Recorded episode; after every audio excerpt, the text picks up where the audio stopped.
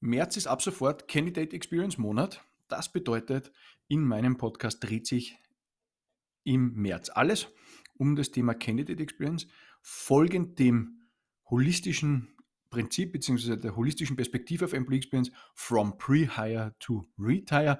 Wir fangen bei Pre-Hire und Hire quasi an und schauen uns in einer kleinen Serie das Thema Candidate Experience etwas genauer an. Ich habe insgesamt acht Folgen geplant und vorbereitet, die ich bis zu zweimal wöchentlich erscheinen lassen werde. Einzig unterbrochen wahrscheinlich durch eine Interview- bzw. Gesprächs-Podcast-Folge, wie schon jetzt üblich bzw. vielleicht gewöhnt, wenn du reinhörst, gab es im Jänner und im Februar eine entsprechende Folge mit Gesprächspartner, Gesprächspartnerin. Ja, das wird so ein bisschen die einzige Unterbrechung sein. Ansonsten wahrscheinlich bis zu zwei Folgen die Woche und freue mich natürlich auf dein Feedback. Los geht's. Heute erste Folge und es geht um die zwei verschiedenen Arten der Candidate Journey.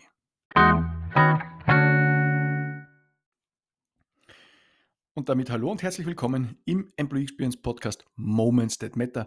Mein Name ist Max Lammer. Ich freue mich sehr, dass du eingeschaltet hast. Ich bin dein Host und wie angekündigt dreht sich hier bei mir alles im Monat März nicht nur explizit um Employee Experience, sondern um einen Teil davon, der meistens natürlich vor dem Eintritt in das jeweilige Unternehmen liegt, die sogenannte Candidate Experience. In diesem Podcast erfährst du regelmäßig Insights, Inputs, Inspirationen rund um das Thema Employee Experience. Warum Candidate Experience? Beziehungsweise warum ein bisschen in der Phase beziehungsweise im Prozess von Mitarbeiterinnen und Mitarbeitern ein bisschen nach vorne schauen. Wenn ich heute mit vielen Unternehmen immer wieder in Kontakt bin, dann ist ganz klar, Hot Topic scheinbar oder ganz natürlich ist Candidate Experience, wenn es um den Zusammenhang von Experience oder Employee Experience ganz generell geht. Es ist also für viele, viele Unternehmen gerade sehr aktuell und die Aussage ist dann, ja, wir müssen natürlich die Experience im Recruiting besser machen. Da liegt aktuell bei uns der Fokus. Und es folgt natürlich einer gewissen Logik, die darin besteht, wie Unternehmen mit dem Thema Mitarbeitergewinnung etc. tatsächlich umgehen.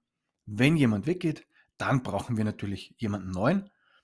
Auf der anderen Seite bin ich ja, wie du weißt, ein großer Befürworter zu überlegen, wie man bestehende Mitarbeitende besser binden kann, dementsprechend vielleicht auch anders weiterentwickeln kann oder intern verändert.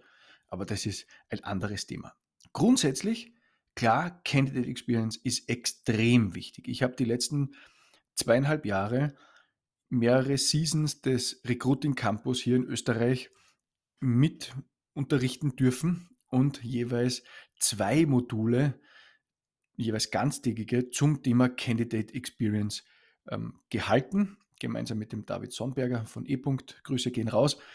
War wirklich jedes Mal eine tolle Erfahrung mit den begeisterten Teilnehmerinnen, Teilnehmern in unserem Kurs. Und ein paar der Insights, die wir da auch immer regelmäßig in diesen Sessions gewonnen haben, möchte ich hier auf der einen Seite teilen, auf der anderen Seite ein paar interessante Fakten, Details vielleicht von der Seite mit einstreuen, die zum Thema Candidate Experience meiner Meinung nach ganz besonders wichtig sind. Also, der ganze März, eine Miniserie, wie angekündigt im Intro, sind einmal so acht Folgen dazu geplant. Und acht Folgen deshalb einfach, um das ein bisschen auseinander zu gliedern und auch wirklich verteilen zu können, was alles so zu berücksichtigen ist. Vielleicht aber ein Gedanke zum Einstieg, bevor wir uns mit diesen zwei Arten der Candidate Journey beschäftigen, beziehungsweise ganz generell in das Thema noch weiter einsteigen können. Ja, Candidate Experience ist ein ganz wichtiges Thema, aber Achtung, gute Candidate Experience weckt auch Erwartungen. Warum sagst du jetzt Achtung, weckt auch Erwartungen? Wir wollen ja uns bestmöglich präsentieren, ganz klar, aber an diese Candidate Experience muss, muss, ich unterstreiche das, akustisch, muss, muss, muss Employee Experience anschlussfähig sein. Weil sonst gilt aus meiner Sicht auch das gleiche wie zum Thema Employer Branding ganz generell. Und da gibt es ja diese alte oder überlieferte amerikanische Werbeweise, die da sagt, Good advertising is killing a bad product faster. Good advertising is killing a bad product faster. Also wenn ein mittelmäßiges oder schlechtes Produkt, in dem Fall der Arbeitgeber, der Job, besonders gut beworben wird, vielleicht sogar besonders erfolgreich beworben wird und auch dieser Anbahnungsprozess zum Kauf, nennen wir es mal, gut gemacht ist und nachher ist das Produkt, die Arbeit, der Job, die Umgebung und so weiter, also die Employee Experience selbst nicht so gut und nicht anschlussfähig, dann haben wir natürlich ein relativ großes Problem. Mir ist auch klar, warum sich Unternehmen ja derzeit besonders auf Candidate Experience konzentrieren, weil wir natürlich ganz stark verhaftet sind in den Recruiting-Anstrengungen, ganz stark engagiert sind zum Thema Employer Branding, Active Sourcing etc. Damit werden wir uns auch in der Folge natürlich beschäftigen müssen.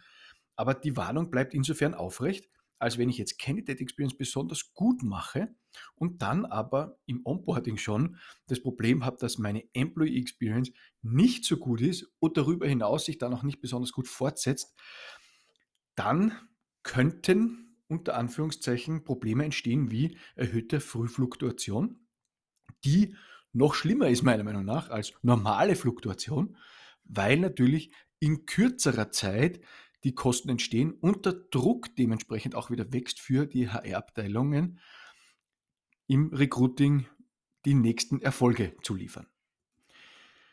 Womit beschäftigen wir uns also, beziehungsweise was ist so die Ausgangslage? In allen Ländern, deutschsprachiger Raum und zum Großteil darüber hinaus, in gesamt Mitteleuropa, Europa, haben wir das Thema von zu vielen offenen Stellen, zu wenig verfügbaren Menschen Jetzt eine Zahl, zum Beispiel in Österreich, kleines Land, 8 Millionen Einwohner, hat aktuell über 100.000 offene Positionen. Über 100.000 offene Positionen. Das ist gewaltig. Wir haben Gebiete in Deutschland wie in Österreich, in denen de facto Vollbeschäftigung herrscht. Und Firmen finden tatsächlich kein Personal. Ich habe da ausgegraben bzw. mitgebracht eine Studie, die erschienen ist in Deutschland und das ist der sogenannte DIHK Fachkräftereport, der hier Zahlen aus dem Jahr 2021 vergleicht. Und jetzt ist es schon wieder zwei Jahre her, aber ist natürlich vielleicht in der Zwischenzeit noch schlimmer geworden oder ganz sicher sogar. Da sagen 51 Prozent aller Unternehmen, dass sie keine passenden Arbeitskräfte finden. 51 Prozent. Ja, und es geht da ähm, ist der Anteil der Unternehmen, die offene Stellen längerfristig nicht besetzen können. Längerfristig nicht besetzen können. 23.000 Unternehmen sind in Deutschland befragt worden, also jedenfalls repräsentativ die Stichprobe.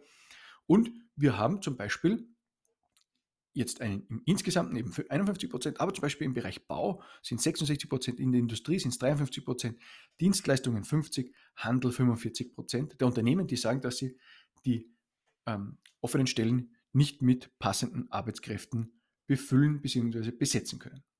Okay, soweit verstanden, ist also ein Problem und damit ist natürlich klar, dass hier ein großer ähm, Fokus, ein großes Gewicht in das Thema Recruiting hineingeht.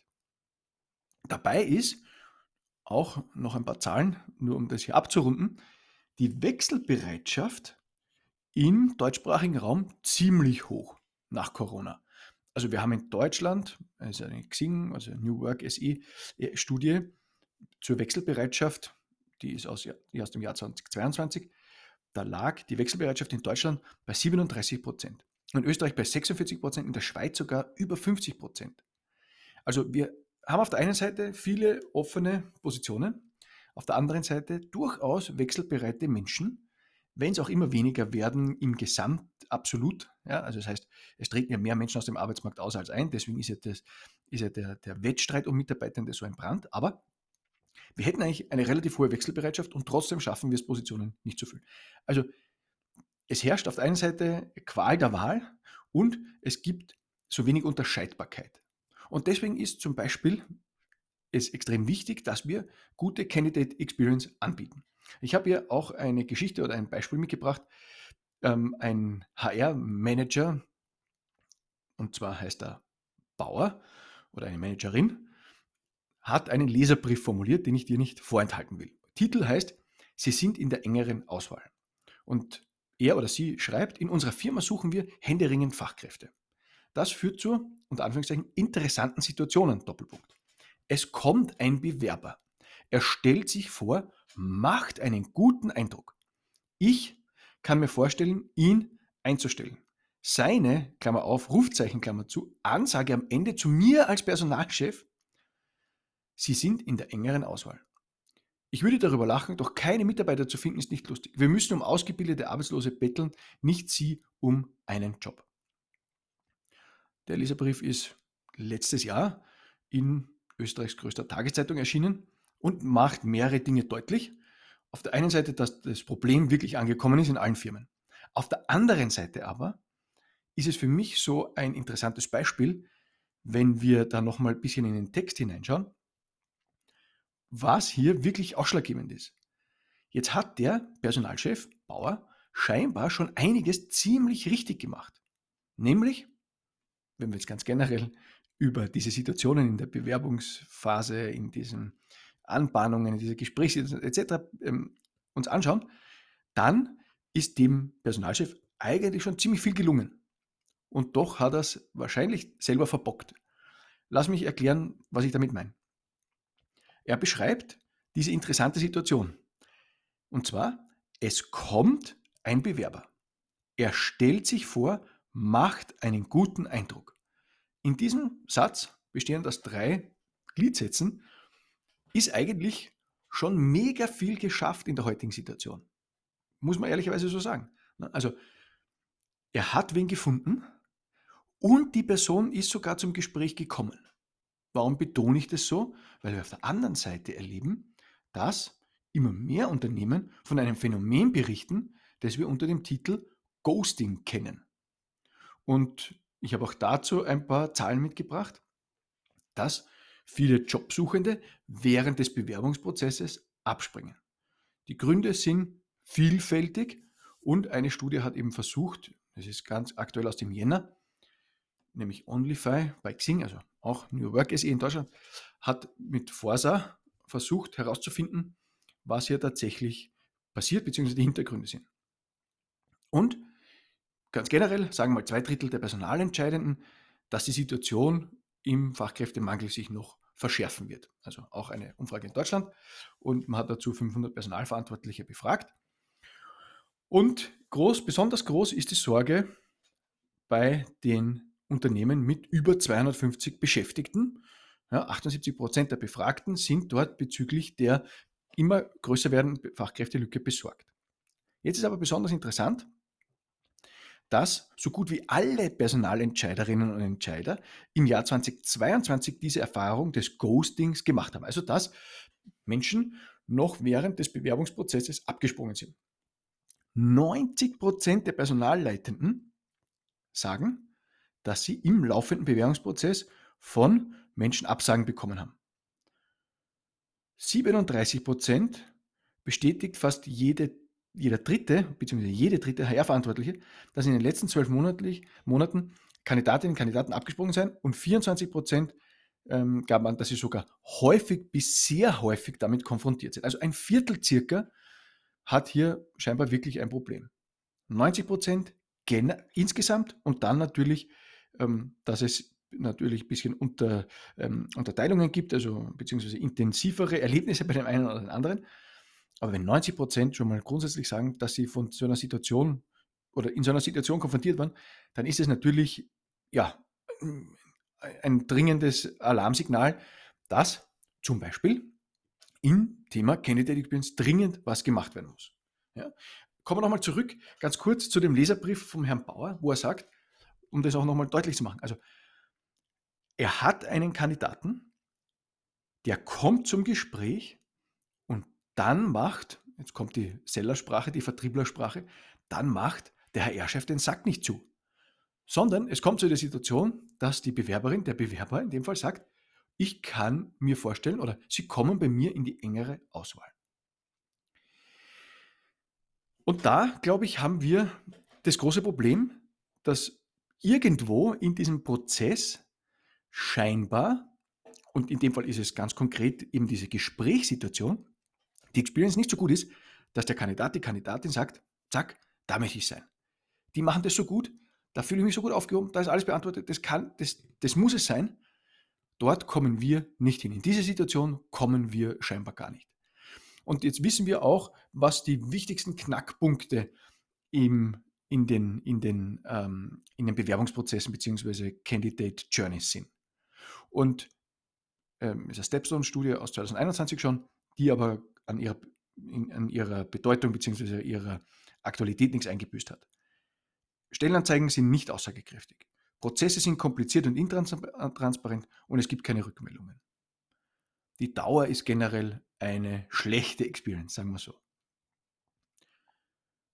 Und das muss uns natürlich zu denken geben. Und wenn wir heute in LinkedIn reinschauen, sehe ich jeden Tag in den Netzwerken, in Communities und so weiter, in denen ich mich bewege, immer wieder haarsträubende Geschichten. Und nicht eine, sondern ganz viele. Und wie viele dann auch darunter immer ihre Kommentare abliefern oder ablegen und sagen, mir ist es genauso gegangen oder noch viel schlimmer und dies und jenes mitgeben, dann dürfen wir uns nicht wundern, warum dann 51 Prozent der Unternehmen ihre Jobs wahrscheinlich nicht besetzen können.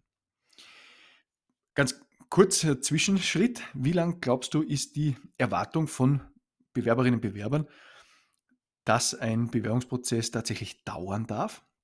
Auch dazu gibt es eine konkrete Zahl. Karriere.at hat es erhoben. Und die Erwartung sind 19 Tage. 19 Tage von der aktiven Kontaktaufnahme mit dem Unternehmen bis zu einer Entscheidung. 19 Tage. Gerne mal bei dir selbst challengen in deinem, deiner Struktur, in deiner Organisation, in deinem Unternehmen, ob ihr nur diesen Wert zum Beispiel einhaltet. Jetzt, kann, jetzt muss ich dir auch gleich ein bisschen die Illusion nehmen. Es gibt zum Beispiel einen IT-Dienstleister in Salzburg, der sich in dieser mittleren oder kleineren Stadt in Wahrheit mit einigen großen Unternehmen matcht, die auch alle ITler suchen. Die haben ein internes Ziel ausgegeben mit sieben Tagen von Bewerbungseingang bis Abschluss des Prozesses. Ganz egal, wie lange es dauert, muss ich gleich relativieren. Also soll auf keinen Fall zu lange dauern, weil Menschen einfach so viele Möglichkeiten und äh, Angebote haben, dass du auch wirklich schnell sein musst. Aber egal wie lange es dauert, ob jetzt sieben oder 19 Tage, irgendwo dazwischen, idealerweise nicht länger, geht es um die Qualität der Experience in dieser Zeit. Die Qualität der Experience in dieser Zeit. Das ist entscheidend dafür, ob die Person sich für euch entscheidet oder nicht. Und da spielen ganz, ganz viele Kriterien mit hinein, die wir jetzt im Rahmen dieser Serie auch gemeinsam besprechen wollen, wo ich ein bisschen mit dir hineinschauen möchte in Entwicklungen, die wir im Rahmen dieses Recruiting Campus zum Beispiel gemacht haben, die ich mit Unternehmen zu dem Thema entwickle und designe und ähm, auch uns überlegen, wie dieser Prozess idealerweise ablaufen soll, damit die Chancen deutlich steigen, Menschen in dieser Phase schon zu begeistern. Schon zu begeistern. Nicht nur durchzuleiten, sondern wirklich auch schon zu begeistern. Grundverständnis, wofür dieser Prozess denn eigentlich da ist, wofür diese Phase von, nennen wir es tatsächlich Kennenlernen, tatsächlich da ist. Es geht nicht mehr um Vorstellen oder Bittstellen um eine Position. Also, so wie es auch der Personalchef Bauer in diesem, in diesem Leserbrief beschrieben die Zeit ist de facto vorbei und es ist natürlich nicht ganz so dramatisch, wie er hier das beschreibt in seiner Sorge, Verzweiflung ähm, und so weiter. Es geht nicht um Arbeitslose ähm, und die jetzt da um die, die man anbetteln dass sie, muss, dass sie für einen arbeiten. Nein, nein. Also wir wissen um die Wechselbereitschaft, wir wissen, dass es hier wirklich hochqualifizierte Menschen sind, aber wir müssen ihnen auch was bieten. Also, der Prozess ist tatsächlich dafür da, um Erwartungen anzugleichen. Das passiert auf Augenhöhe. Das hat nicht damit zu tun, dass jetzt die potenzielle Mitarbeiterin, der potenzielle Mitarbeiter kommt und quasi drum bittet, sondern dass wir auf Augenhöhe hier eine Begegnung schaffen. Weil nämlich diese Candidate Experience, kommen wir nochmal zum Punkt zurück, den ich vorher schon gerade angesprochen habe, eine Vorschau ist auf die zukünftige Employee Experience.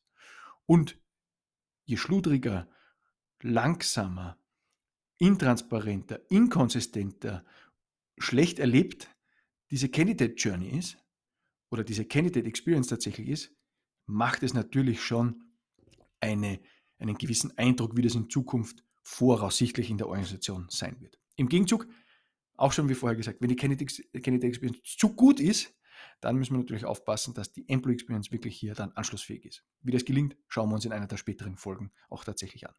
Also, wir müssen also klären, was erwartet sich der potenzielle neue Mitarbeiter, die potenzielle neue Mitarbeiterin, was erwarten wir uns als Unternehmen und mit dem Wissen, dass mir nicht mehr 100 andere warten, die wir hier vielleicht in das entsprechende Erwartungsschema hineinbringen, sondern ganz viele, wenn wir uns anschauen, 51 Prozent schaffen es nicht, ihre Positionen zu besetzen. Muss froh sein, wenn man überhaupt aussuchen kann. Klingt hart, ich weiß, aber ist, glaube ich, schon ein Aspekt, der dir vielleicht auch schon begegnet ist oder nicht ganz unbekannt ist. Kommen wir also dazu, welche zwei Arten von Journeys, Candidate Journeys wir tatsächlich zu Beginn unterscheiden müssen. Zwei Varianten. Und das ergibt sich einfach auch aus dem aktuellen Trend von Mitteln und Maßnahmen und Tools und Werkzeugen, die wir einsetzen in den Organisationen, um im Recruiting erfolgreicher zu sein. Wir haben nämlich eine klassische, traditionelle Candidate Journey, die sogenannte aktive Candidate Journey und wir haben die sogenannte passive Candidate Journey. Wir betrachten es immer aus der Sicht der Kandidatin, des Kandidaten, der potenziellen zukünftigen Mitarbeiterin, des potenziellen zukünftigen Mitarbeiters. Deswegen aktiv und passiv aus Sicht, aus Bewerbersicht. Heißt, aktive Candidate Journey ist, wenn tatsächlich sich jemand bei euch aktiv bewirbt. Also aus unterschiedlichen Kanälen kommend ähm, hier tatsächlich bei euch eine Bewerbung abgibt. Passiv aus Sicht der Kandidatin des Kandidaten ist immer, wenn die Person angesprochen wird. Also umgedrehter Fall, wenn deine Organisation Active Sourcing betreibt. Ja, also sprich, wenn deine Organisation Menschen sucht, filtert, aussucht und dann anspricht, dann müssen wir über die passive Candidate Journey sprechen. Und die unterscheiden sich natürlich auch in ihren Phasen. Bis zu einem gewissen Punkt. Fangen wir mit der aktiven Candidate Journey an. Dort ist es insbesondere interessant, wie diese erste Phase der Aufmerksamkeit passiert und welche Informationen wir in diesem Stadium anbieten. Und wie es uns gelingt, die Aufmerksamkeit zu erregen, idealerweise schon anders als andere oder besser als andere, hier schon die erste Experience-Note zu setzen. Aber, und das ist, glaube ich, noch viel entscheidender, ist dann tatsächlich, welche Experience hat die Person in dem Moment des Interesses und wenn sich die Person beginnt zu informieren. Phase 1, also Attract, Aufmerksamkeit und Information. Wodurch wird die Person aufmerksam und was findet die Person dann? Was bieten wir hier an Experience im Rahmen der Informationsbeschaffung an? Zweite Phase, danach anschließend, die Kontaktaufnahme ist gleich der Start des Bewerbungsprozesses. Aktiv nimmt also die Kandidatin, der Kandidat Kontakt mit der Company auf, indem die Bewerbung abgeschickt wird. Dritte Phase, die Gesprächsphase. Und dann als vierte Phase Entscheidungsphase, ja oder nein. So, also wir können die aktive Candidate Journey also hier relativ simpel unterteilen. Aufmerksamkeit und Informationsphase, Kontaktaufnahmephase, Gesprächsphase, Entscheidungsphase. Im Gegenzug passive Candidate Journey relativiert sich ein bisschen oder dreht sich ein bisschen um, folgt aber ab einem gewissen Punkt natürlich einem ähnlichen Phasenmodell. Und wir unterscheiden jetzt nicht Attract im Sinne von Aufmerksamkeit erzeugen, dass eben aktiv was passiert, sondern wir haben ja herausgesucht und sprechen jetzt jemanden an. Also Ansprachephase und Recherchephase. Also auch da ist ja interessant, dass wenn diese Ansprache erfolgt ist, wir müssen uns natürlich dann anschauen, wie, ja, werden wir in einer der nächsten Folgen natürlich machen zum Beispiel, dann geht es tatsächlich darum, auch wieder zu festzulegen und, und klar zu machen, was ist der nächste Schritt, wenn diese Person jetzt auf unsere Ansprache reagiert und we welche Informationen bieten wir idealerweise an, dass der Rechercheaufwand auf der einen Seite gering ist bei dieser Person, aber dass auch relativ klar ist, dass wir da transparent sind und jetzt uns nicht hinter reinem Employer Branding verstecken, sondern wirklich Informationen teilen, die dann sowieso gefunden werden können. Zum Beispiel. Also ähm, Ansprache und, und Recherchephase Teil 1. Wir überspringen wahrscheinlich diese Kontaktphase, Kontaktaufnahme, sondern es wird eher die Reaktion geben, okay, interessiert mich oder interessiert mich nicht. Und wir treten direkt in die Gesprächsphase ein. Also wir, die passive Candidate Journey ist um eine Phase tendenziell abgekürzt, wo tatsächlich diese Bewerbungs- ähm, diese, diese Kontaktaufnahme stattfindet, diese Bewerbung aktiv stattfindet, weil wir ja eigentlich wissen, wenn wir diese Person anschreiben, weil wir sie gesucht haben, dass wir sie ja haben möchten. Also da brauchen wir dann keine Bewerbungssituation mehr. Insofern unverständlich, warum ich immer wieder von Unternehmen höre, die dann ein Bewerbungsschreiben und einen CV und ich weiß nicht was alles fordern, anstatt sich vorher entsprechend informiert, informiert zu haben, ist vielleicht jetzt für dich sowieso ein No-Brainer und sagst, Max, bitte, sowas brauchst du gar nicht sagen. Das ist eh sowieso sonnenklar und klar wie Kloßbrühe. Aber täusch dich nicht, gibt's alles.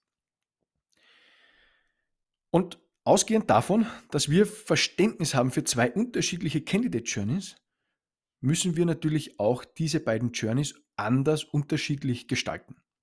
Wie das tatsächlich ausschaut, das besprechen wir in den nächsten beiden Folgen. Einmal zum Thema aktive Candidate Journey, einmal zum Thema passive Candidate Journey, um hier wirklich ins Detail hineinleuchten zu können, was auch gerne mit all dem Erfahrungsschatz, der da aus Recruiting Campus, aus, meinem, aus meiner Arbeit mit den Unternehmen da ist, wie hier idealerweise diese Candidate Journeys ausschauen können. Wir schauen uns dann wirklich im Detail auch diese Touchpoints an, diese Moments und so weiter. Also alles das, was wir hier brauchen, beziehungsweise idealerweise ähm, einfügen in diese äh, aktive oder passive Candidate Journey. Und damit Schluss für diese erste Einstiegsfolge, wo es mir insbesondere darum gegangen ist, natürlich mal abzustecken, warum wir uns mit dem Thema Candidate äh, Experience befassen müssen, wie wir am besten da dran gehen, aber immer mit der leichten Warnung oder dieser leichten, äh, diesem leichten Hinweis der Anschlussfähigkeit von Employee Experience an Candidate Experience. Falls dir diese Folge gefallen hat, dann freue ich mich über eine Bewertung. Lass gerne fünf Sterne da oder eine kleine, einen kleinen Kommentar, wenn du auf iTunes schaust oder hörst. Falls es nicht so gut gefallen hat, was ich nicht hoffe, dann bitte um deine Verbesserungsvorschläge, kannst du mir gerne direkt schicken. Leite die Folge auch gerne weiter an Menschen aus deinem Umfeld, Bekannte oder ja auch befreundete HR-Managerinnen und Manager, die sich mit diesem Thema beschäftigen wollen sollen. Dann freue ich mich über deine Weiterleitung. Kannst du ganz einfach direkt aus der App machen oder per WhatsApp, per Mail etc. Also easy peasy und ähm, sehr gut fürs eigene Karma. Falls du mehr wissen möchtest zum Thema Employee Experience, dann abonniere bitte gerne meinen Newsletter. Die Info zum Link wie du zum Newsletter kommst, findest du in meinen Shownotes direkt unterhalb der Folge. Ich sage es aber auch hier gerne einmal lammer.org slash Newsletter-Anmeldung. Aber wie gesagt, alles weitere findest du tatsächlich in den Shownotes. Das war's für heute. Erster Teil der Candidate Experience Serie im März. Ich freue mich, wenn du bei der nächsten Folge wieder einschaltest. Und ja, das war's für heute. Mach's gut. Alles Liebe, der Max.